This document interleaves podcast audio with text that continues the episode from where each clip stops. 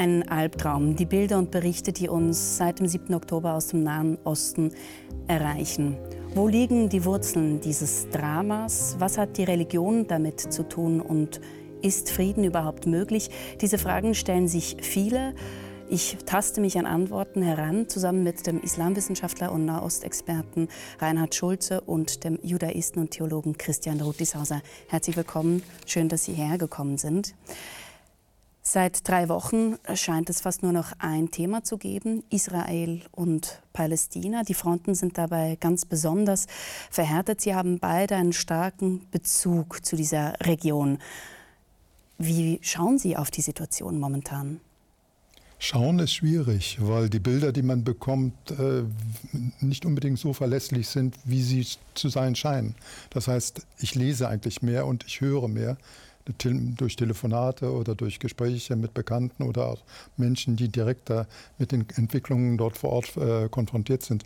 Aber die Bilder, die man sieht, denen zu trauen, ist ungeheuer schwer, weil sie, wie wir wissen, großenteils auch inszeniert sind, großenteils auch Falschinformationen mhm. enthalten sodass also auf der Bildebene man ein, eine eigene Vorstellung sich äh, entwickeln und erarbeiten muss, was das Geschehen selbst anbetrifft. Ganz ein wichtiger Punkt, eben man spricht von bewusster Desinformation, auch von einem Propagandakrieg teilweise. Wie können Sie sich denn noch vertrauensvoll auf Informationen stützen? Mir geht es genauso, dass ich eigentlich wenig auf das Bild setze. Das eine ist, äh, ist es inszeniert oder nicht? Wenn ich jetzt denke, diese Woche äh, die Hamas präsentiert, wie zwei Geiseln frei werden, das wird wie als humanitärer Akt gezeigt, mhm. äh, wird übergeben. Selbstverständlich, solche Bilder sind inszeniert und das ist natürlich äh, eine Propaganda für die Hamas und da schaue ich hin.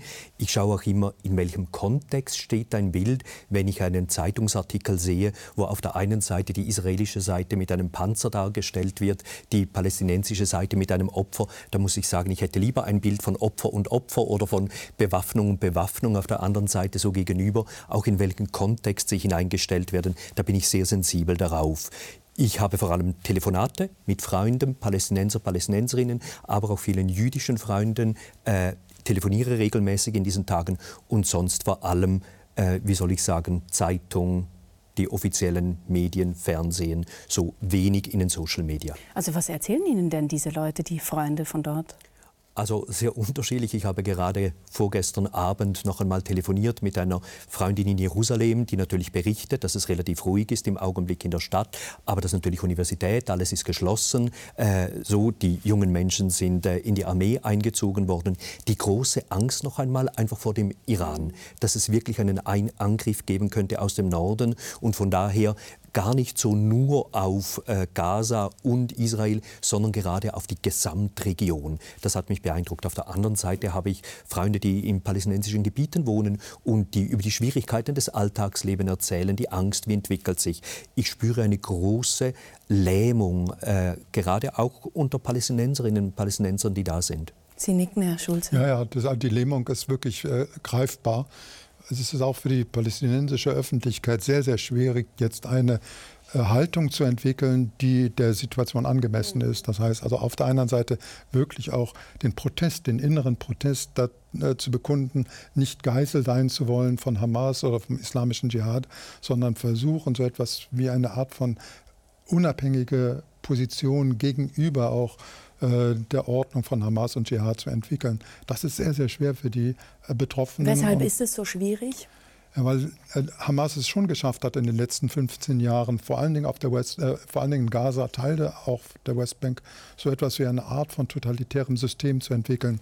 Das heißt, eine Gegenmacht, eine Gegenpolitik gegen Hamas, gegen den islamischen Dschihad ist faktisch unmöglich, sodass sehr große Teile der Bevölkerung in eine Art von apolitische Sphäre abgedrängt wurden und die fühlen sich jetzt natürlich zu Recht als Opfer, als Opfer von Hamas, als Opfer auch von islamischem Dschihad und auch als Opfer der israelischen äh, Angriffe.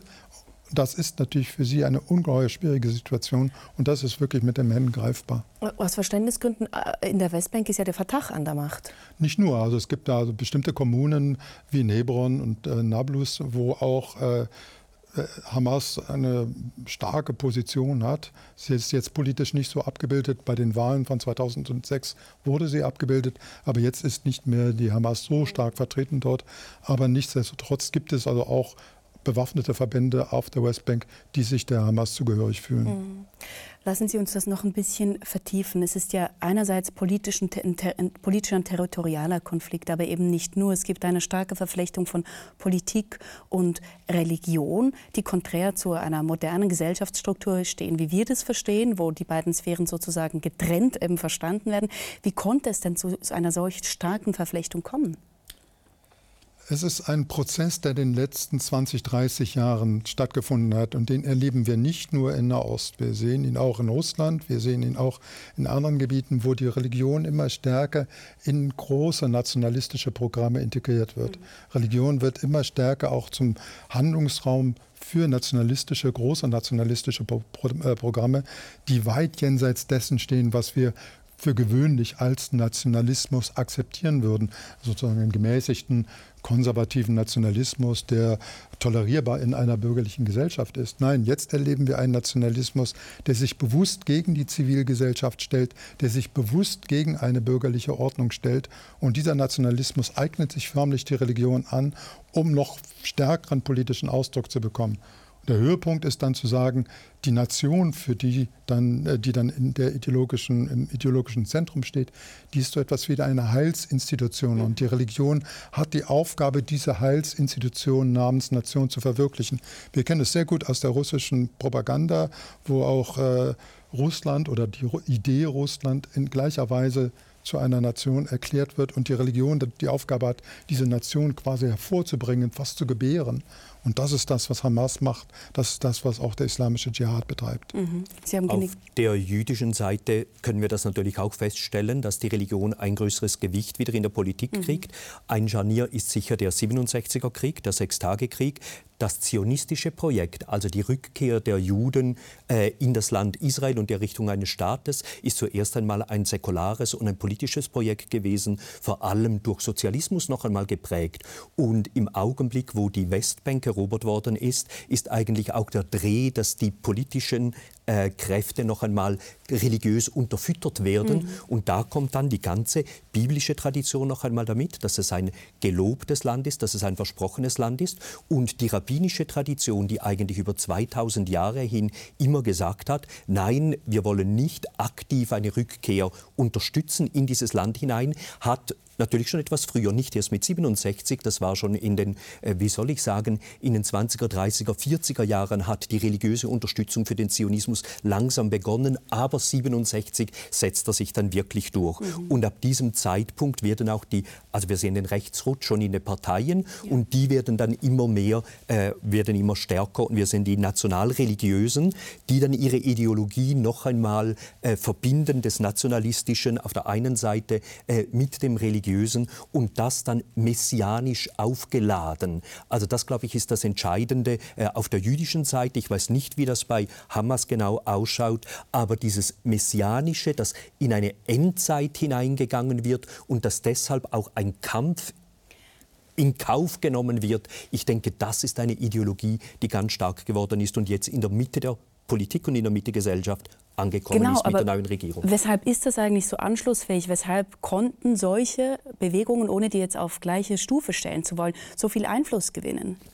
Ich glaube, noch bis in die 90er Jahre hinein war das Hauptprogramm, das politische Programm darauf ausgerichtet, so etwas wie eine Zukunftsvision für die Gesellschaft zu entwickeln, sei es auf der linken Seite, sei es auf der liberalen Seite oder bei den Konservativen.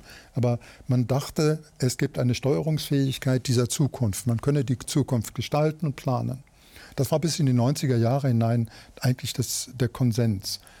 Seitdem hat sich das sehr stark verändert durch den ganzen Bruch, den wir in den 90er Jahren erlebt haben, wo alle Fortschrittsutopien und Vorstellungen, wie die Zukunft zu sein habe, zusammengebrochen sind, wo man nicht mehr die Zukunft gestaltbar erkennt, ist so ein Rückschritt in die Vergangenheit erfolgt.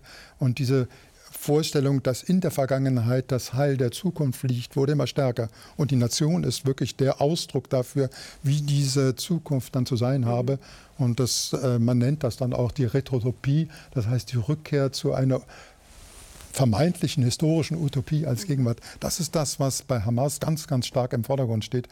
Und das wird noch so stark religiös aufgeladen, dass man dann die Nation gleichsetzt, fast schon messianisch gleichsetzt mit einer heilsbringenden Institution. Man kann sich da dann durchaus fragen, wie religiös ist das Ganze überhaupt? Man kann fragen, wie religiös ist Hamas? Wie religiös Und was ist, ist die Antwort darauf? Wie religiös sind die Kanisten? Wie religiös sind die äh, religiösen Nationalisten in Israel überhaupt noch, wenn ein so starkes religiöses Aufladen der Nation stattfindet, sodass eigentlich auch der Einzelne nur noch der Untertan dieses historischen Willens mhm. namens Nation ist. Das ist dann schon die Frage, was denn da noch Religion ist. Ich würde gerne da noch einmal anknüpfen. Was ist die Frage, was ist eigentlich Religion? Ich glaube, bis in die 90er Jahre hinein haben wir einfach diese große Narrative gehabt, eines sozialistischen Narrativs, eines liberalen Narrativs, die letztlich der Politik und einer Gesamtgesellschaft auch einen Sinnhorizont gegeben hat und die Politik eben wirklich eingebettet hat in eine Gesamtwelterklärung. Und mit dem Zusammenbruch dieser Narrative noch einmal wird die Politik eigentlich losgelöst. Wir haben wie keine sinnstiftende Ebene mehr für eine Zivilgesellschaft, für für eine Bürgergesellschaft, die in der Mitte ist, sondern haben nur noch die Politik und dann die Familie oder äh, das, äh, das sehr Private. Und dazwischen entsteht wie ein Vakuum. Und ich denke, dass genau da die Religion auch wieder hineingeht. Und da denke ich schon, sie ist einfach auch zu wenig berücksichtigt worden durch die ganze Moderne mit ihrer Säkularisierungsthese. Ich würde sagen, Säkularisierungsthese, also dass Religion sich mehr und mehr auflöst mit Fortschritt äh, und letztlich nur noch in den Privatbereich hineingeht. Und ich glaube, das Vakuum, das entsteht, entstanden ist, führt dann irgendwie dazu, äh, dass gerade da hinein noch einmal die Religion zurückkehrt. Äh, jetzt würde ich sagen, vor allem in Zerrformen, äh, wenn ich mit einem freudschen Begriff irgendwie operieren möchte. Das Verdrängte kehrt jetzt noch einmal in einer Zerrform zurück in die Gesellschaft hinein. Und das große Anliegen ist natürlich auch, wie können sinnstiftende Narrative oder religiöse Narrative, die mit der Aufklärung kompatibel ja, genau. sind, als Alternative angeboten werden. Das scheint mir ein ganz wichtiger ein, wichtiges, ein wichtiger Schritt, um weiterzukommen. Aber das würde dann auch heißen, dass sozusagen die westliche Welt blind auf einem Auge ist, wenn es um Religion geht, weil man die Religion insofern auch gerade in Bezug auf diesen Konflikt total unterschätzt hat. Das würde ich auf jeden Fall sagen, weil das Modell, dass Religion nur ins Private abgedrängt mhm. wird und eine Privatangelegenheit ist, das geht in einem protestantischen Modell, wo das Ganze auf dem Individualismus aufbaut. Das geht aber schon für das katholische Modell ist es nicht gegangen. Die katholische Kirche hat eine Art katholisches Milieu mhm. gegen die Moderne einmal aufgebaut. Und es geht schon gar nicht im Islam und, äh, und im Judentum, denke ich, wo der, die Verbindung noch einmal zur Gestaltung der Gesellschaft einfach viel größer ist des Religiösen gehen wir doch zurück zur Hamas. Wir haben davor über die Hamas gesprochen, damit wir auch diese, sage ich mal, Fundamentalisten und Fundamentalismen vertiefen können. Warum gibt es denn die Hamas? Die Hamas ist ja aus der Tradition des religiösen Nationalismus der Muslimbrüder entstanden. Das heißt, in den 80er Jahren hat sich das Bedürfnis ergeben, die Muslimbruderschaft auch im Kontext von Gaza und teilweise auch der Westbank neu zu organisieren und neu zu formatieren. Und äh, aus verschiedenen politischen Gründen hat sich dann auch dieser religiöse Nationalismus, ist nicht der radikale, den wir jetzt erleben, sondern ein was, was bürgerlicher religiöser Nationalismus bei den Muslimbrüdern entwickelt, der teilweise auch die Unterstützung der israelischen Behörden fand, weil sie darin so etwas wie eine Alternative zu den Linksnationalisten von Fatah und PLO gesehen haben. Diese Unterstützung hat dann dazu geführt, dass eine gewisse Anerkennung auch äh, von Hamas in den Milieus und den Moscheen herum in Gaza und teilweise der Westbank erfolgte. Aber es hat sich dann im Rahmen der ersten Intifada schon gezeigt, dass das politische Programm von Hamas nicht darauf beschränkt ist, eine Art von Heilsordnung für die mhm. Gesellschaft darzustellen, sondern da ist ein explizites nationalistisches Programm mit verbunden gewesen, das sich dann plötzlich gegen den Staat Israel richtete. Das heißt also im, in, schon in der Charta von Hamas von 1987 wurde deutlich gemacht, dass der Staat Israel für die Hamas die Größe ist, die bekämpft werden muss, und zwar mit allen Mitteln, sodass sich dann Hamas sehr stark auch militarisierte und dann auch mit entsprechenden äh, militanten Organisationen ausgestaltete. Sie sagen stark militarisieren und es wirkt ja trotzdem relativ absurd, muss man sagen, dass diese Gruppe nun mit äh, Terrorismus kämpft gegen einen Gegner, der eine hochgerüstete Armee hat, der atomar bewaffnet ist, verbündet mit Großbritannien, den USA, also eigentlich total unterlegen ist. Dann fragt man sich, weshalb genau mit Terrorismus. Was will die Hamas denn genau? Äh, ich würde nur sagen, Hamas steht natürlich in äh, Zusammenhang mit Iran und es muss im größeren Zusammenhang gesehen werden, auch noch einmal der ganzen Nahostpolitik. Und von daher denke ich, dass äh, Hamas sicher auch mit dem Iran zusammenarbeitet und deshalb äh, ist es eine, eine reale Bedrohung und auf ihrer Seite für Israel und auf ihrer Seite ist es natürlich auch eine Ermächtigung. Die Frage ist für mich aber auch, wie rational ist das Ganze äh, jetzt, dass es wirklich, also wenn ich diese Ausschreitungen oder dieses wirklich Massaker am 7. Mhm. Oktober sehe, äh, muss ich noch einmal sagen, ist das wirklich eine Gewaltanwendung, um ein politisches Ziel zu erreichen? Genau. Dann hätte man viel anders reagieren müssen. Ja. Und da hat es so viele irrationale Elemente drin, die mich dann wieder ganz stark an den Islamischen Staat erinnert haben, die Art und Weise, wie sie da auch äh, vorangeht. Und gerade in diesem Zusammenhang denke ich, dass es auch einzuordnen ist, aber da schaue ich natürlich mhm. von außen drauf, äh, auf diese ähm, äh, islamischen äh, äh, Extremismen hin. Ja, man muss schon unterscheiden zwischen äh, Organisationen, die explizit nur noch im Rahmen von Religion agieren, der Islamische Staat, der sozusagen die Religion selbst zur Nation macht, und Organisationen wie Hamas, die eigentlich ein ultranationalistisches Programm entwickelt haben, wo die Religion die Dienstmark des Nationalismus ist. Was ähnlich ist, ist die Gewaltfrage. Genau. Ne, aber die erleben wir in ähnlicher Weise auch in Butscha. Die erleben wir auch in, in Tschetschenien, in anderen Regionen, wo auch Akteure plötzlich einen, einen, einen Gewaltmodus entwickelt haben, mit dem wir eigentlich seit dem Zweiten Weltkrieg nicht mehr gerechnet haben, dass der überhaupt möglich ist. Ja. Und diese Art von Gewalt, diese neue Erfahrung von Gewalt, hängt natürlich auch damit zusammen, dass die Akteure selbst Religion mit als ein Argument mhm. der Gewalt interpretieren und sagen, also meine Gewalthandlung, meinetwegen auch ein Angehöriger des Islamischen Staates im Bataclan-Attentat in Paris, würde sagen, sein Tun ist eine Handlung im Namen Gottes mhm. und deshalb ist jedes Tun auch gerechtfertigt und wie auch bei den äh, Terroristen äh, der Gruppe Islamique Armee in Algerien in den 90er Jahren, wo dann zum ersten Mal Babys getötet wurden, wurde das deshalb begründet, weil gesagt wurde, wir müssen diese töten, weil die selbst die Babys die Feinde Gottes sind. Mhm. Und das heißt also, so radikal wird dann Aber das heißt, die Gewalt da interpretiert. Ist, ne? Da ist die Gewalt dann wirklich eben nicht mehr unmittelbar ein politisches Ziel, sondern zuerst ein religiöses Ziel und dann erst wieder ein politisches Ziel. Ja. Äh, genau, das also das heißt, es wird dann so aufgeladen noch einmal. Das können ja. wir auf alle Fälle noch vertiefen. Ich, ich möchte gerne da noch äh, nachfragen in Bezug auf die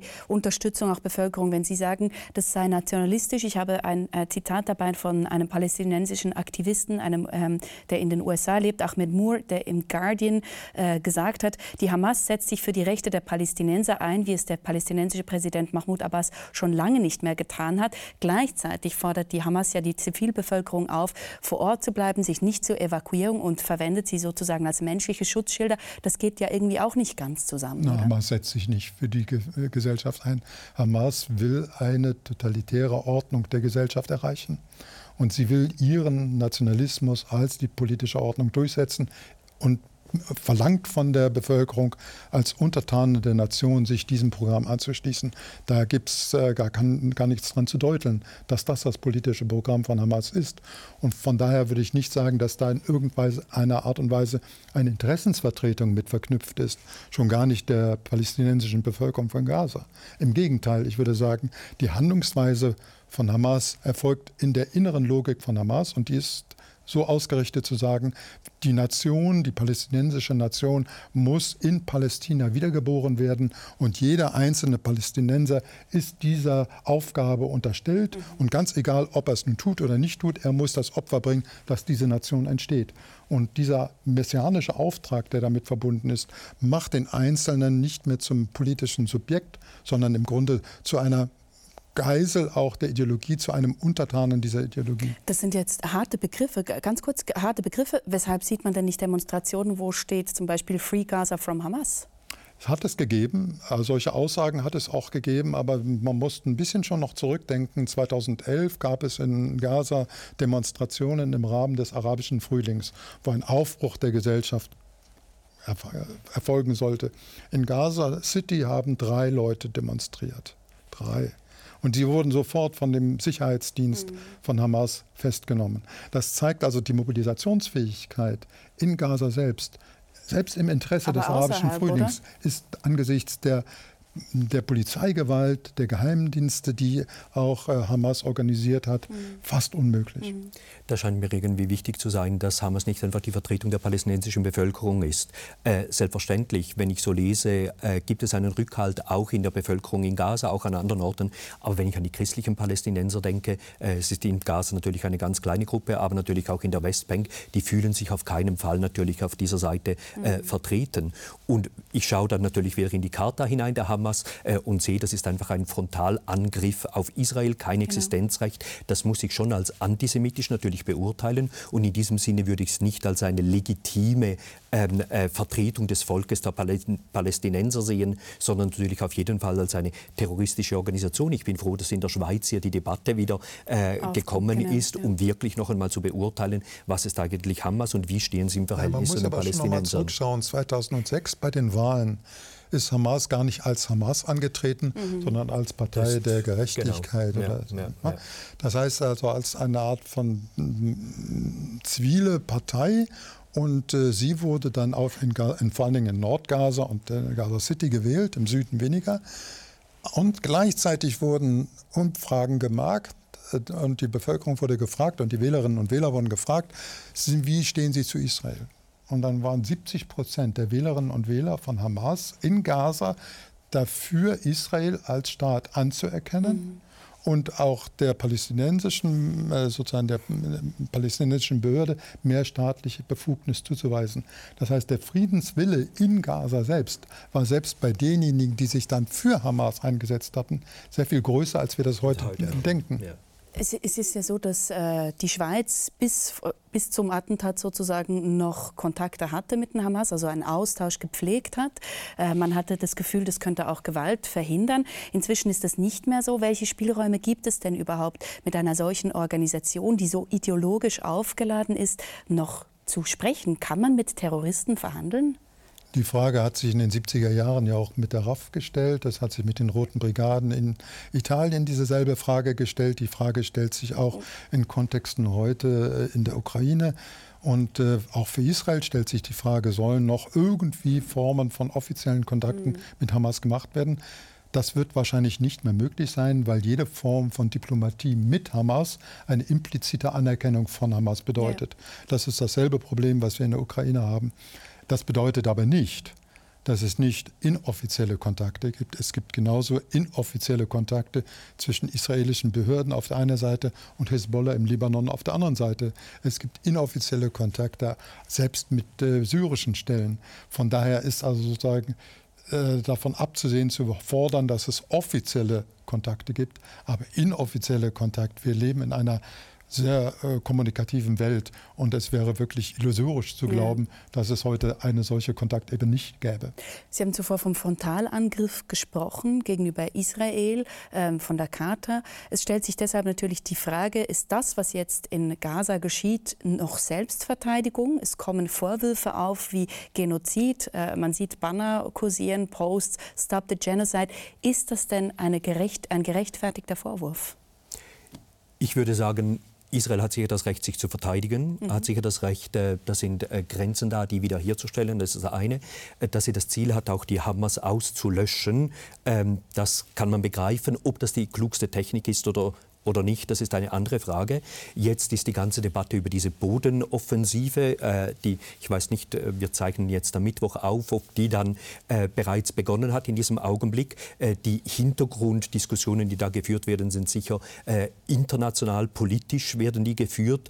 Ähm, ich habe den Eindruck, dass auf der einen Seite versucht wird, der, äh, die Zivilbevölkerung draußen zu halten, aber das wird nicht gehen. Wenn wirklich noch mehr zerstört werden will von der Hamas-Regierung, dann wird es eben auch die Zivilbevölkerung treffen. Und das ist jetzt, glaube ich, ein Abwägen. Wenn ich zum jetzigen Zeitpunkt sehe, äh, irgendwie gegen 5000 Tote, äh, die bereits da sind, das ist bereits ein sehr großer Blutzoll.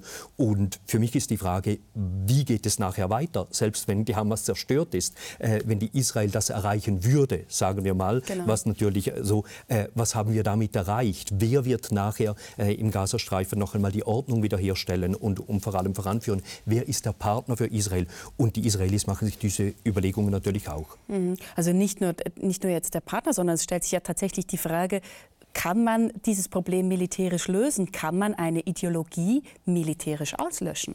Das geht nicht. Und von daher würde ich sagen, wir haben immer die politische Ebene, aber dann auch eben die Bürgergesellschaft und die Zivilgesellschaft. Und ich denke, dass die Politik einfach helfen muss, auch Zivilgesellschaft wieder neu äh, aufzubauen. Und das wird sowohl auf der israelischen Seite sein, also dass die Politik wirklich daran Interesse haben muss, dass eine Bürgergesellschaft entsteht, die eben nicht fanatisch und rechtsextrem ist. Äh, so, ich denke, das wäre die Aufgabe einer Regierung, das noch einmal zu fördern. Das haben wir im Augenblick nicht. Und auf der Seite Seite der Palästinenser wird dasselbe natürlich da sein. Das haben wir im Augenblick nicht. Das ist ja noch schlimmer, weil so die, die, die, Gesellschaften, die treffen sich ja kaum. Es gibt kaum Berührungspunkte durch die ganze Segregation, durch den Mauerbau und so weiter. Kennen teilweise, also Leute aus dem Gazastreifen, haben kaum Berührungspunkte außer mit Militärs. Ähm, ich lese das einfach von Palästinensern selber, die das so beschreiben, dass die Israeli sozusagen die unbekannte Quelle ihres Leidens sei. So wird das teilweise beschrieben. Ist das, ja, dann, ist das dann propagandistisch? Ja, würde ich nicht als propagandistisch, sondern sicherlich auch teilweise von, als Erfahrungsberichte mhm. aus äh. Aber es wird sehr stark verallgemeinert und die komplexe Situation, die in Gaza existiert, mit den fast 2,3 Millionen Einwohnern dort, wird damit nicht richtig abgebildet. Wir haben es wirklich mit einer Verflechtung auf der einen Seite und Segregation auf der anderen Seite mhm. zu tun. Beides findet gleichzeitig statt, auf der Westbank nicht anders. Und von daher ist es sehr schwer, da eine generelle Aussage zu machen und damit also auch zu sagen, wie jetzt äh, dann die Zukunft zu gestalten sein wird, ob es äh, mit oder ohne, durch Trennung oder Nicht-Trennung erfolgen wird. Ich denke auch, es ist noch einmal ein Unterschied Gaza und die Westbank. Ich denke, die Verflechtung in der Westbank ist ein Stück größer ja. äh, als das, was wir äh, in Gaza sehen. Und äh, da ist natürlich wirklich die Politik gefordert. Fördert sie die oder fördert sie die nicht? Und dann müssen wir auch noch einmal an die Palästinenser innerhalb des Staates Israel denken und wie da gemeinsam gelebt wird. Wir haben 2021 gesehen, diese Ausschreitungen noch einmal äh, von den arabischen äh, Dörfern, palästinensischen Dörfern und Städten innerhalb des Staates Israel. Es sind eine ganze Anzahl von Initiativen entstanden, von Schulinitiativen, von äh, wirklich miteinander zu gehen, aber die gehen im Augenblick alle unter. Mhm. Ja. Und da denke ich auf lange Zeit zum Beispiel wirklich über Schulbücher, über das Schulsystem, äh, da hat die Politik einen Einfluss, noch einmal die Zivilgesellschaft zu schaffen. Aber das ist im Augenblick einfach getrennt nebeneinander, die unterschiedlichen Schulen. Genau, eben, was ich meine auch, es gibt viele palästinensische Bürger selbst in Israel, also das ist irgendwie wichtig noch zu sagen, genau. Ähm, Jetzt mit dem, was Sie auch gesagt haben, oder mit dem Genozidvorwurf, was man ja auch beobachten kann, ist ein neu aufbrechender Antisemitismus. Ähm, in Deutschland werden Davidsterne an Häuser geschmiert. Man hat jüdische Gemeinden in der Schweiz, in Frankreich, die auch über neue Vorfälle berichten. In einem Interview vom Tagesanzeiger hat der Schweizer Schriftsteller Thomas Mayer von einem tiefen Ressentiment gegen Juden gesprochen. Ich glaube, das zeigt ganz klar, dass es eben nicht nur ein politischer Konflikt ist und nicht nur ein äh, Konflikt zwischen Palästina und Israel, sondern dass es eben wirklich ein, äh, ein Konflikt ist, der auch noch einmal um das jüdische Volk geht, um jüdische Religion mhm. oder alles, was dazugehört. Und deshalb ist der Konflikt auch politisch nicht nur auf den Nahen Osten begrenzt, sondern noch einmal weltweit. Also wir sehen das in den Reaktionen sehr gut. Und äh, der Antisemitismus, der nimmt tatsächlich zu. Äh, ich bin ganz stark überzeugt, dass man den Staat Israel auch auch kritisieren kann. Ich ähm, äh, denke aber, äh, dass das, was Hamas und was jetzt an den meisten äh, auf den Straßen passiert, dass da doch ein Antisemitismus wieder an die Oberfläche kommt, äh, der eigentlich vorher geschlummert hat, aber der natürlich immer auch da gewesen ist und jetzt noch einmal getriggert wird. Und das auf der einen Seite in den arabischen Staaten, dort ist es sehr offensichtlich äh, und ungeschönt und in einer ganz breiten Masse, glaube ich, äh, dass die Differenzierung einfach nicht da ist. Und hier bei uns im Westen äh, ist es viel punktueller und sind es einzelne Stimmen, die dann kommen, aber jetzt natürlich doch auch eine gesellschaftliche wirkliche äh, Öffentlichkeit wieder kriegen. Mhm. Ja, man darf nicht vergessen, dass auch innerhalb der palästinensischen Gesellschaft sehr viele wissen, dass der Antisemitismus auch ihr Feind ist. Aysam Sardawi beispielsweise, ein bekannter PLO- und Fatah-Politiker, der 1983 in Portugal ermordet wurde von der Abu Nidal-Truppe, der hatte Uri Avneri gegenüber gesagt, die, äh, die Antisemiten sind die größten Feinde des palästinensischen Volks. Das heißt, Antisemitismus ist eigentlich ein gemeinsamer Feind sowohl der israelischen wie der palästinensischen Bevölkerung. Und sich dieses gemeinsamen Feindes gegen, entgegenzustellen, das ist das, was in den 80er Jahren noch als eine Art von Vision erkannt wurde. Heute erscheint es so, als ob der Antisemitismus sozusagen eine Eigentümlichkeit auch der palästinensischen Bevölkerung sei. Mhm. Das ist eben offensichtlich, wenn wir ein bisschen zurückschauen, schon nicht mehr der Fall, sondern wir sehen heute vor allen Dingen auch bei Leuten, die in der palästinensischen Diaspora äh, politisch aktiv sind, eher Anzeichen eines solchen Antisemitismus als vielleicht allgemeinhin für die gesamte palästinensische Bevölkerung mhm. äh, besagbar. Die Verurteilung der Hamas ruft ja oft auch ein Aber hervor, nämlich ein Aber die israelische Regierung bzw. deren Politik. Teilweise wird ihnen sogar eine Mitschuld an diesem Attentat äh, gegeben. Es wird gesagt, Hamas für ein, führe einen Verteidigungskampf. Im Grunde absurd, wenn man schaut, was da für ein Massaker angerichtet wurde. Eigentlich eine Infamie, dass man sowas sagt. Es gibt Vorwürfe von Apartheid ist die Rede, von, von einem Siedlerkolonialismus. Wenn man jetzt einfach diese Vorwürfe anschaut, sind die irgendwie gerechtfertigt? Wie sehen Sie das? Auch diese Verwendung von Begriff Apartheid, darf man den so ähm, auf Israel verwenden?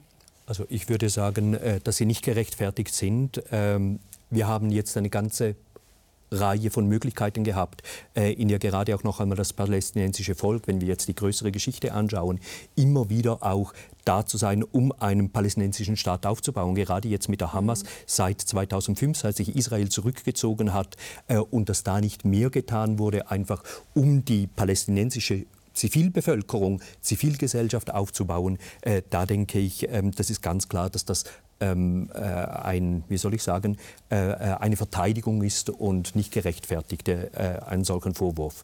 Ähm, dass es natürlich einen Siedler eine Siedlung gibt, die fanatisch ist, dass sie die, äh, den palästinensischen Staat nicht ermöglicht äh, in der Westbank äh, und da ein großes Hindernis ist. Das ist ein Kampf, der da ist, um äh, einen palästinensischen Staat. Aber das rechtfertigt niemals äh, einen solchen Antisemitismus, wie wir ihn auf der Seite der Hamas haben, weil die Hamas noch einmal ganz klar einen palästinensischen Staat zwischen Jordan und Mittelmeer will und nicht darauf hin, dass es ein Zusammenleben gibt eines palästinensischen Staates neben Leben äh, einer, ähm, einen israelischen Staat. Was den Begriff der Apartheid betrifft, äh, so würde ich sagen, äh, dass wir da wenn wir Definitionen gehen, eine Rasse unterdrückt die andere aufgrund ihrer Rasse. Da muss man sagen, es gibt zwar Segregation und äh, Trennungen in den palästinensischen äh, besetzten Gebieten, aber im Staat Israel gibt es wieder Palästinenser, die Mit Bürger sind des Staates, oder? genau, die, die, die wirklich äh, wieder leben äh, als Bürger und Bürgerinnen in einem Staat Israel. Äh, in diesem Sinne würde ich den Apartheidsbegriff äh, nicht anwenden, einfach so übertragen auf die jetzige Situation in Israel. Ja, eine System systemische, also wirklich eine systemische Trennung von Angehörigen unterschiedlicher Nationalitäten, wie sie es in einem Apartheidsbegriff eigentlich haben, den haben sie in Israel nicht, nicht? sondern sie haben nicht nur Ad-hoc-Trennungen, sondern sie haben teilweise auch äh, unterschiedliche Rechtsnormen, die je nach äh, Bevölkerungsgruppe angewendet werden. Das heißt eine Art von Rechtspluralismus, wenn man es etwas beschönigend sagen möchte.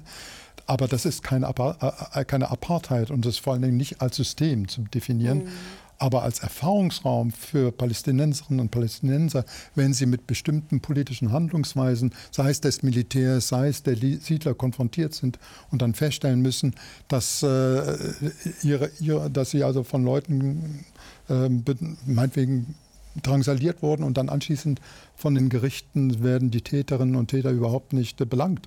Also solche Erfahrungen, Alltagserfahrungen, die gemacht wurden, ob es nun Olivenbäumchen sind oder die Wasserversorgung ist also eine alltägliche Form von Miss, äh, Misserleben. Mhm. Genau, aber da würde führt dann dazu, dass so ein Bild existiert, wie es gäbe so etwas wie eine systemische äh, Trennung zwischen Palästinensern und Israelis. Aber die ist so nicht vorhanden. Also begrifflich äh, darf man das begrifflich so nicht sagen? Begrifflich würde mhm. ich ja eindeutig sagen, nicht. Von der Erfahrung her, dass es natürlich diese Trennung gibt und dass das mit einem Sicherheitsvorwand immer wieder gemacht wird und dass daher Ungerechtigkeiten geschehen, das würde ich auf jeden Fall ähm, sagen. Das ist eine tägliche Lebenserfahrung, ja, dann, dann, äh, die, die, berichtet wird. Genau. genau. Und sie ist auch teilweise sogar von Teilen der israelischen Politik Programm muss man ganz klar sagen. Es gibt also Aussagen von Katz oder von anderen israelischen Politikern, die eindeutig darauf verweisen, zu sagen, sie wollen ein bestimmtes äh, nationalistisches Programm durchsetzen und da stören die Palästinenser. Deshalb werden sie irgendwie an den Rand gedrückt genau, oder gar rausgedrückt. Aber das ist ein ganz wichtiger Punkt, oder? Auch da, ich äh, zitiere gerne nochmal ähm, den ehemaligen Berater des palästinensischen Premierministers Salam Fayyad, der auch ähm, diese Tage dem Guardian gesagt hat, Israel will die Palästinenser loswerden, die Bewohner Gazas nach Ägypten abschieben, genauso wie sie die Palästinenser in, die, in der Westbank eigentlich am liebsten nach Jordanien abschieben würden. Deshalb kommt auch die, die ähm, Anklage der ethnischen Säuberung auf. Ich habe in meinem Freundeskreis auch Leute oder diskutiere jeweils und da kommen mir solche Positionen und sagen, eigentlich haben die Palästinenser bereits ihren Staat in Jordanien oder die ganze Sinai-Halbinsel, die könnte man eigentlich mhm. äh, dem palästinensischen Volk geben. Und ich denke, das existiert auf jeden Fall. Aber wir haben gerade jetzt über ein halbes Jahr gesehen, welcher Kampf in dieser Gesellschaft auch da ist, von einer mehr demokratisch offenen Gesellschaft auf der einen Seite äh, und auf der anderen Seite dann natürlich dieser rechtsgerichteten ähm, und rechts extremen äh, Ideologien. Und die sind miteinander im Kampf. Und äh, wie ich sehen, also wenn ich äh, nach einem halben Jahr schaue, ist es ja wirklich in der Balance, wie diese im Augenblick miteinander kämpfen, äh, innerhalb äh, Israels, also der Sie meinen jetzt auch mit den Ansprüchen sozusagen? Genau, mit den also Ansprüchen Es gibt ja auch, was auch derzeit kursiert, wieder oft ist dieser Banner From the River to the Sea, uh, Palestine shall be free, also vom Jordan bis zum Meer, genau. Palästina soll frei sein das bedeutet auch nichts anderes, als dass man keine Israeli dort haben möchte. Der Staat Israel als Staat Israel ist in den Köpfen dieser Leute nicht mehr vorhanden. Mhm. Von daher ist das sicherlich ein anti-israelisches und damit auch sicherlich antisemitisches Projekt, wenn dies so äh, dargestellt wird. Was wünschenswert wäre, wäre natürlich schon, dass die eine Kooperation derjenigen in Israel, die sich für eine wie auch immer geartete politische Zusammenarbeit mit äh, palästinensischen Kreisen aussprechen, dass das eine Art von Gegengewicht bildet, auch innerhalb der palästinensischen Öffentlichkeit, sodass der Begriff frei gar nicht so sehr bezogen ist auf die politische Ordnung, sondern eher auf die gesellschaftliche Ordnung, in der die Palästinenser selbst zu leben haben. Das heißt, dass sie sich auch selbst in frei machen können von dieser misslichen äh, nationalistischen Propaganda, frei machen können von Hamas, frei machen können von islamischen Dschihad und zu dem kommen, äh, was Sie so schön äh, die Bürgergesellschaft genannt haben. Mhm. Also eigentlich zu den Visionen zurückzukehren, die 1987, 88 in Teilen der palästinensischen Gesellschaft gepflegt wurden, wo die Hoffnung war, dass so etwas wie eine Zivilgesellschaft, eine palästinensische Zivilgesellschaft entsteht, die sich gegen diese nationalistischen Diskurse richtet und das in Kooperation mit der entsprechenden israelischen Seite. Das heißt, dass auf der israelischen Seite eben auch verhindert wird, dass es so eine Art von Rechtsruck gibt. Denn die israelische Politik im Augenblick ist ja letztendlich nicht minder nationalistisch genau. ausgerichtet wie die auf der palästinensischen mhm. Seite. Ganz da ist es ja schon interessant, wie sich die beiden Gesellschaften auch spiegeln. Äh, es gibt diese Gruppen mhm. auf beiden Seiten, die ganz eine homogene Gesellschaft wollen, mhm, in einem genau. palästinensischen Staat, in einem israelischen Staat. Es gibt auf beiden Seiten die Gruppen, die sagen nur Palästina oder nur Israel. Und dann gibt es auf beiden Seiten die Kräfte noch einmal für eine Bürgergesellschaft, die eine differenziertere äh, Wahrnehmung haben. Und das Kräfteverhältnis ist einfach sehr unterschiedlich mit einem äh, mächtigen Staat Israel äh, und einer palästinensischen äh, Behörde. Jetzt haben ja. wir viel über den Staat Israel gesprochen, um überhaupt diese Konflikte zu verstehen. Dafür schauen wir ein paar hundert Jahre zurück.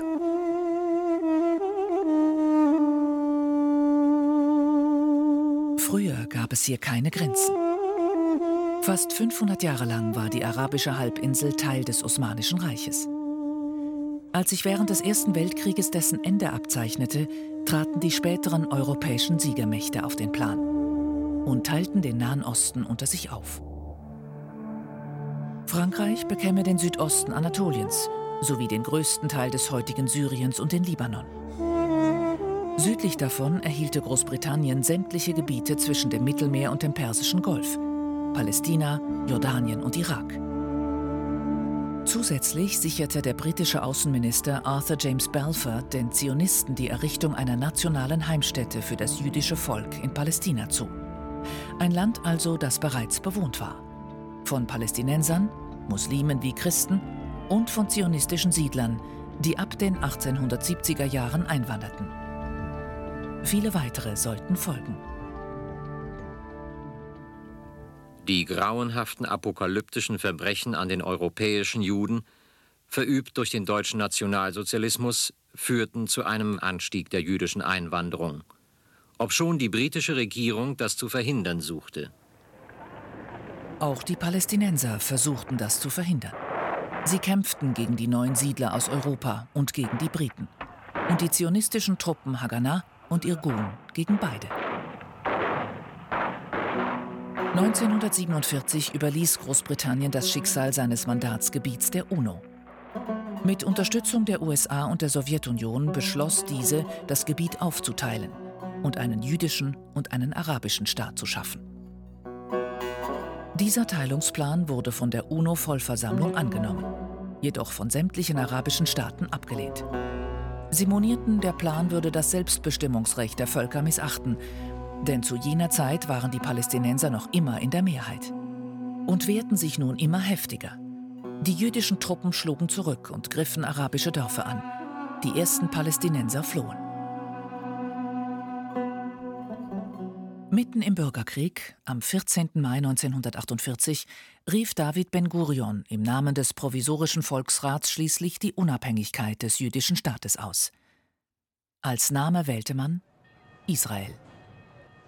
Ja, die Staatsgründung dient oft als Stunde Null zur Erklärung des Konflikts, auch weil einen Tag später schon die umliegenden arabischen Staaten ähm, gegen Israel in Krieg zogen. Der arabisch-israelische äh, Krieg begann. 700.000 PalästinenserInnen wurden vertrieben, mussten ihre Häuser verlassen. Wie weit muss man denn eigentlich zurückblicken, um einen gerechten Blick auf diesen Konflikt zu bekommen? Ich denke, dass es äh, für mich wie zwei Anfänge gibt. Das eine ist, wenn wir auf Religion und Politik schauen, wie das miteinander geht, dann würde ich zurückgehen bis zur Aufklärung, bis 1800, wo noch einmal die Frage ist, wie Juden Staatsbürger werden in den europäischen Gesellschaften. Das ganze Projekt der Assimilisation, mhm. dass Juden dann normal Bürger und Bürgerinnen werden, einfach äh, dem, äh, mit einem jüdischen Glauben. Äh, und das ist irgendwie gescheitert. Und daraus hat sich dann ein Kulturzionismus, ein politischer Zionismus entwickelt am Ende des 19. 19. Jahrhundert, wo es sagt, nein, es geht nicht in diesen europäischen Staaten, mhm. die Judenfrage kann nicht gelöst werden und das bringt dann die Geburtsstunde mit Theodor Herzl des politischen Zionismus und von daher Religion und Gesellschaft würde ich da zurück. Wenn ich dann zurückgehe jetzt im engeren Sinne auf den Konflikt, dann würde ich tatsächlich an Ende des Ersten Weltkriegs gehen äh, mit dem Zusammenbruch des Osmanischen Reiches, wo die eigentliche ähm, äh, lange Macht zusammenbricht, die das Ganze geprägt hat und dann nachher das Mandatsgebiet kommt. Die Engländer versprechen das Gebiet natürlich nicht nur äh, den Juden mit der für eine Heimstätte, genau. sondern auch noch ein, den Arabern. Und als es ihnen dann irgendwie zu heiß wird, lassen sie die heiße Kartoffeln fallen, übergeben sie dann der UNO. Mhm. Und es kommt dieser Teilungsplan. Vorher hat es mehrere Teilungspläne gegeben. Und die Einwanderung, die beginnt ja äh, ausgelöst vor allem durch die Pogrome in Russland im 19. Jahrhundert, eigentlich schon sehr früh, äh, dass die Shoah sicher noch einmal ein wichtiger Impetus gewesen ist, äh, dass die Situation dann entsteht äh, 1947. Äh, das ist eigentlich äh, klar, aber es muss in dieser größeren Geschichte äh, drin gesehen werden. Wie sehen Sie das? Herr man muss sich schon fragen, wozu man überhaupt in die Geschichte schaut. Ähm, in die Geschichte zu schauen, sage ich als Historiker, ist wahrscheinlich einer der wesentlichen Momente zu, zu, verstehen, in, wie man sich in der Gegenwart zurechtfindet. Aber die Geschichte sollte so wenig wie möglich der Rechtfertigungsraum mhm. dafür sein, wie man heute handelt. Mhm. Ja, das keine heißt, Determination. Niemand, niemand, niemand kann von ja. sich sagen, dass ich aufgrund einer historischen Situation berechtigt bin, jetzt so und so zu handeln. Sondern das, was ich jetzt tue, dafür bin ich jetzt verantwortlich. Und die historische Rückschau gibt mir nur eine gewisse Orientierung, eine gewisse, einen Möglichkeitsraum für Alternativen, vielleicht auch für verpasste Chancen, die existiert haben, wie 1982, als dann im Rahmen des Reagan-Planes äh, für Israel und Palästina eine politische Vision entwickelt wurde. Die wäre sie angenommen worden von beiden Seiten, äh, heute überhaupt kein Problem mehr darstellen würde. Wir hätten heute eine Situation, wo ein, zwei Staaten friedlich miteinander zusammenleben würden, vielleicht sogar eine Union geschaffen hätten. Das heißt, es gibt beim historischen Rückblick auch immer die Idee der verpassten Chance, die verpassten Möglichkeiten. Und damit wird klar, dass wir heute, wenn wir heute in die Gegenwart schauen, uns auch immer die Gegenwart als einen Möglichkeitsraum vorstellen müssen. Welche Möglichkeiten haben wir denn jetzt? Das heißt, der Blick nach vorne ist viel, viel wichtiger als der Blick zurück. Das bedeutet nicht, dass die Erinnerungsräume an die Shoah, an Nakba für die einzelnen äh, Bevölkerungsgruppen nicht unwichtig wäre, sondern im Gegenteil, es gibt ihnen einen ungeheuer wichtigen politischen, kulturellen Resonanzraum für ihr Dasein jetzt und auch einen Erfahrungsraum, was nie wieder geschehen darf. Aber es sollte sozusagen nicht in dem politischen Sinne zu einem Rechtfertigungs- Raum werden für Geltungsansprüche, die heute erhoben werden. Die müssen heute begründet werden, die müssen aus einer heutigen Situation heraus entwickelt werden. Und das geschieht ja aber ganz oft nicht. Also wenn wir daran denken, wie gerade auch Israel teilweise diesen Anspruch geltend macht, ist ja rückblickend zum Beispiel auf die Bibel und es wird von Judäa und Samaria und so weiter gesprochen. Also das heißt, da wird schon die Legitimation der Geschichte genommen, weil man glaubt, man war halt früher da, also hat man mehr Anrecht darauf. Ich denke auch, eine kollektive Identität baut immer auf eine Geschichte auf mhm. und von daher hat sie schon auch, ist ja ein Faktor für das Handeln heute. Äh, ich würde auf keinen Fall sagen, dass es um eine Determination geht, äh, was einmal geschehen ist, deshalb bin ich wieder da. Aber das ist ein Teil auch der Verletzungen, auch der, des Traumas, das auf der einen Seite im jüdischen Volk drin ist, noch einmal die Vertreibung aus diesem Land und dann wieder zurückzukommen. Mhm. Äh, dann natürlich auch auf der palästinensischen Seite. Äh, aber zu diesen historischen Fakten muss ich mich heute verhalten. Und da würde ich ganz mit Ihnen gehen. Verantwortung muss ich jetzt und heute übernehmen, mhm. sowohl in der Politik äh, und von daher ist für mich die Frage, äh, ist jetzt nicht gerade wieder eine große Chance vertan worden äh, mit einem solchen Massaker, äh, dass wieder äh, zurückgeworfen wird, die Wunde der Geschichte noch einmal größer wird, äh, dass man eigentlich wieder verharrt in einer, ähm, in einer Lähmung drin und in einer Geschichts- wie soll ich sagen, Sklerotisierung drin mhm. verhalten, äh, damit es wieder unfrei macht, wirklich auch zu handeln. Ja, und da dreht sich natürlich die Spirale eigentlich auch konstant weiter, wo sich das ja aber auch kondensiert. Auch die Ansprüche ist in der Stadt Jerusalem mit den, diesen drei monotheistischen Religionen, also Christentum, Judentum und Islam, haben Ansprüche darauf. Schauen wir uns ganz kurz an, welche. Die wichtigsten Kultstätten der Juden, Christen und Muslime sieht man alle vom Ölberg aus. Den Tempelberg mit dem Felsendom, und der Al-Aqsa-Moschee.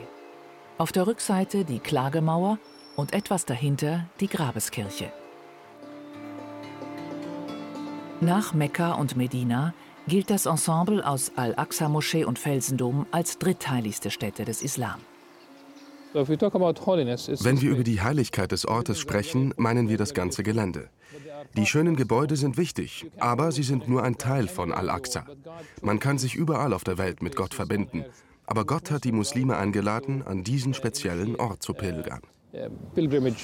Doch auch die Juden erheben immer noch Anspruch auf den Tempelberg.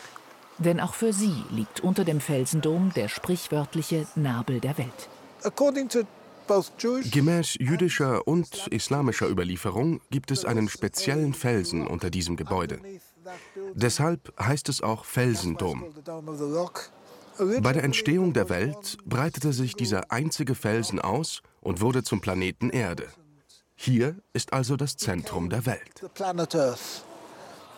Wie an der Klagemauer und auf dem Tempelberg haben auch zur Grabeskirche alle Religionen Zutritt. Gottesdienste gibt es aber nur für Christen. Also drei unterschiedliche Zugänge zur sogenannten Heiligen Stadt. Wie ist denn das unter einen Hut zu bringen? Es unter einen Hut zu bringen, wenn wir uns die Vorstellungen der Aufklärung nochmal vergegenwärtigen. Und da komme ich nochmal auf den Punkt zurück, der gerade angesprochen wurde. In der Aufklärung wird das Verhältnis von Religion und Welt neu bestimmt. Die Welt ist, in der wir auch politisch leben. Die Religion ist davon unabhängig und hat einen eigenen Begründungsraum, hat eigene Städten, hat eigene Orte, eine eigene Geschichte, die von der säkularen Welterfahrung her eigentlich unabhängig ist die unabhängige Welt, in der wir leben, die politische Welt, hat aber auch die Aufgabe der Fürsorge gegenüber den Religionsgemeinschaften. Das heißt also auch dafür zu tragen, dass Religion ihren Ort hat. Das heißt, Jerusalem ist ein Ort, der geschützt werden muss durch die Politik. Ganz egal, von welchem Staat aus gesehen. Und es, die, also die Hoffnung besteht natürlich darin, dass sich die staatlichen Akteure, sei es auf der israelischen, sei es auf der palästinensischen oder sonst wo Seiten, darin einig sind, dass dieser Ort Jerusalem mit seinen religiösen Traditionen insgesamt geschützt wird sozusagen kollektiv geschützt wird und damit auch sichergestellt wird, dass dort die Religionsausübung für alle Beteiligten in gleicher Weise immer und ewig möglich sein wird. 1947 und 1948 äh, hatte der Vatikan den Vorschlag gemacht, dass es eine internationale Zone um mhm, Jerusalem mhm. gibt und Bethlehem. Gleichsam noch einmal die Idee, wirklich der UNO das Ganze anzuvertrauen, um diesen Raum letztlich politisch zu schützen, mhm. äh, damit die verschiedenen Religionen da auch einen Zugang haben. Wir wissen, dass das nicht Realität geworden ist und ich denke auch von verschiedensten Seiten den Akteuren heute niemand traut das der UNO zu, äh, dass das der Fall ist. Aber von daher würde ich auch sagen, die Politik hat da einen Rahmen Rahmen letztlich zu bieten. Ich habe das La Salle aus Bad Schönbrunn geleitet für zehn Jahre äh, und genau. habe Kanton Zug, ja, und habe ein großes Pilgerprojekt gemacht von der Schweiz aus nach Jerusalem gepilgert über sieben Monate äh, hinweg. Und wir hatten eine große Konferenz äh, in Jerusalem, als wir angekommen sind. Äh, und da hatte Professor Uriel Simon den Eröffnungsvortrag und hat gesagt, äh, die Hindus haben Varanasi, die Muslime haben Mekka, die Christen haben Rom als Pilgerorte. Nur wir Juden mhm. haben Jerusalem und müssen es mit allen teilen.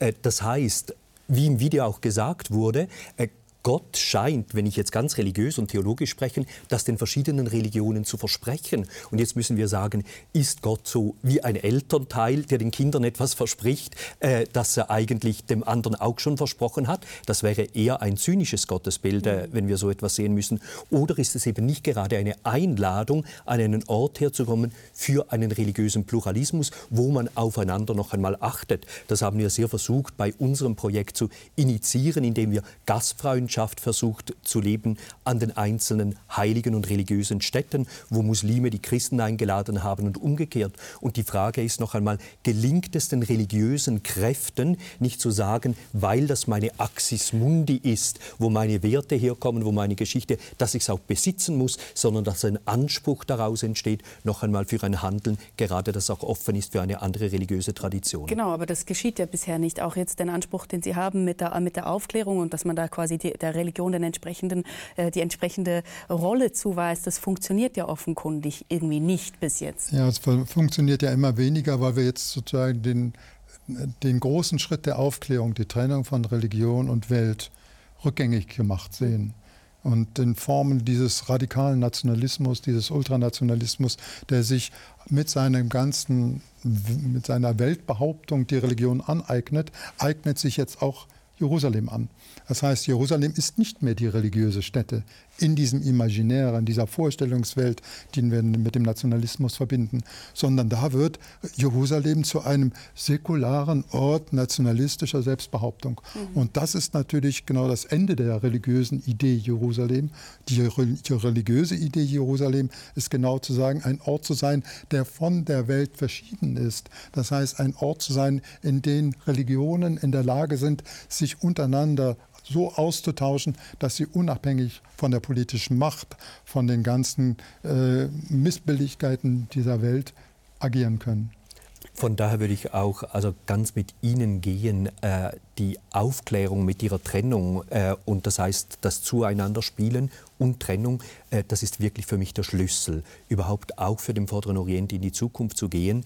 Äh, und zwar wenn Religionen auch im Kollektiv tätig sind so, äh, und auch eine politische Partei bilden können, äh, aber trotzdem, dass die Aufklärung im Grunde genommen wie der Rahmen ist, eine aufgeklärte Religiosität oder Religion letztlich zu, zu fördern. Es stellt sich ja da, da auch die Frage dann, wenn wir jetzt ähm, zum Schluss, wir sind fast am Schluss, noch in die Zukunft blicken wollen. Wie geht es weiter? Ein Blick nach vorne. Ähm, wir zeichnen das, wie Sie gesagt haben, Mittwoch auf. Sonntag ist noch nicht jetzt. Wir wissen nicht, ob es zu einer Bodenoffensive kommt. Wir wissen aber, was das Ziel ist von Israel, Destroying Hamas. Wir haben das zu Beginn besprochen. Das bedeutet Zehntausende von Toten, Verletzten, die man sozusagen als Kollateralschaden hinnimmt. Die große Frage, die sich da stellt, und wir haben sie zuvor aufgeworfen, ist, wie geht es dann weiter? Was kann man denn tun, damit die kommende Generation nicht wieder diese Form von sozusagen Märtyrern Terrororganisierungen oder Extremisten hervorruft. Und diese Frage stellt sich wirklich. Es, gibt, es ist eine total offene Frage. Das Wichtigste ist, glaube ich, dass mit der israelischen Offensive, mit der Gegenoffensive gegen Hamas, gegen den Hamas-Staat in Gaza, die Grundlagen für die Zukunft nicht mit zerstört werden. Ja.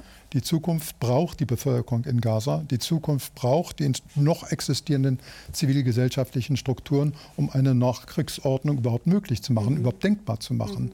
Wir wissen nicht, wie die Nachkriegsordnung aussehen wird, aber eins sollte klar sein, auch für die israelischen äh, Akteure jetzt, aber auch für die palästinensischen Akteure jenseits von Hamas und Dschihad.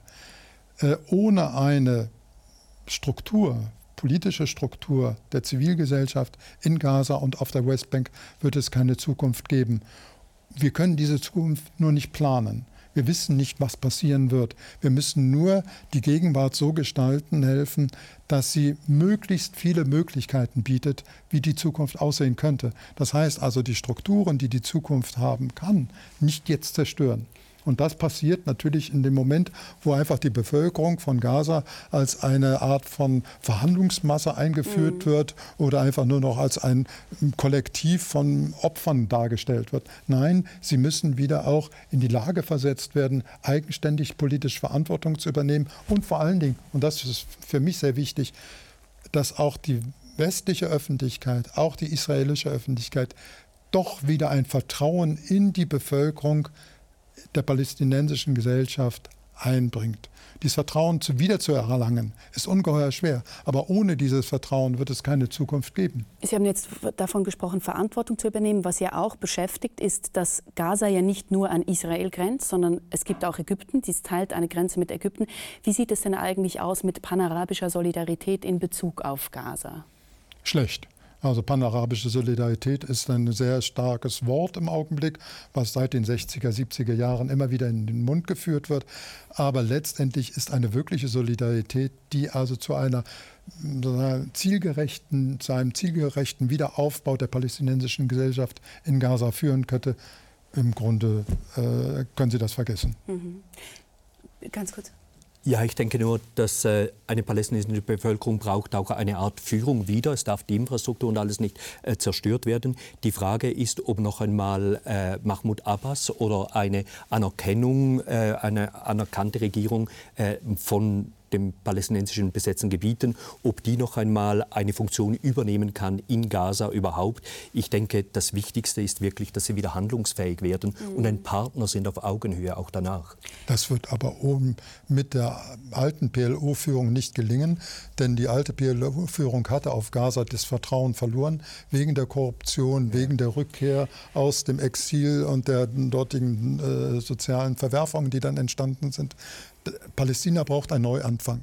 Und dieser Neuanfang braucht auch unsere Hilfe, mhm. braucht auch die Hilfe Israels. Israel muss sich auch als Staat erweisen, der in der Lage ist, eine Politik jenseits der militärischen Option zu entwickeln und der palästinensischen Gesellschaft dabei helfen, zu einer eigenen Souveränität wieder zurückzufinden und auch eine freiheitlich bestimmte gesellschaftliche Ordnung zu schaffen. Da habe ich natürlich noch mein, mein Fragezeichen, weil die israelische Politik mhm. im Augenblick, Im Augenblick diese Art von Souveränität Jetzt nicht zugestehen will. Aber zukünftig wird es wohl der Fall sein. Nur ganz kurz, wir sind am Ende. Ähm, Juden, Muslime haben gemeinsame Wurzeln. Was ist denn die Rolle der Religion auch im Sinn, schauen wir interreligiösen Dialog an, um da mitzuhelfen, genau bei dem, was jetzt gerade Herr Schulze erklärt hat? Ich würde sagen, da einfach Zivilgesellschaft aufbauen, humanitäre Strukturen aufbauen, äh, Aufklärung zu bringen, äh, das ist etwas, das wichtig ist. Und zwar religiöse Aufklärung, nicht Aufklärung gegen die Religion, sondern Aufklärung innerhalb von der Religion, mhm. um die Religion letztlich noch einmal wirklich in den Dialog zu bringen. Und das ist das große Projekt des Dialogs. Vielen herzlichen Dank für das aufklärende Gespräch, Herr Rutisauser, Herr Schulze.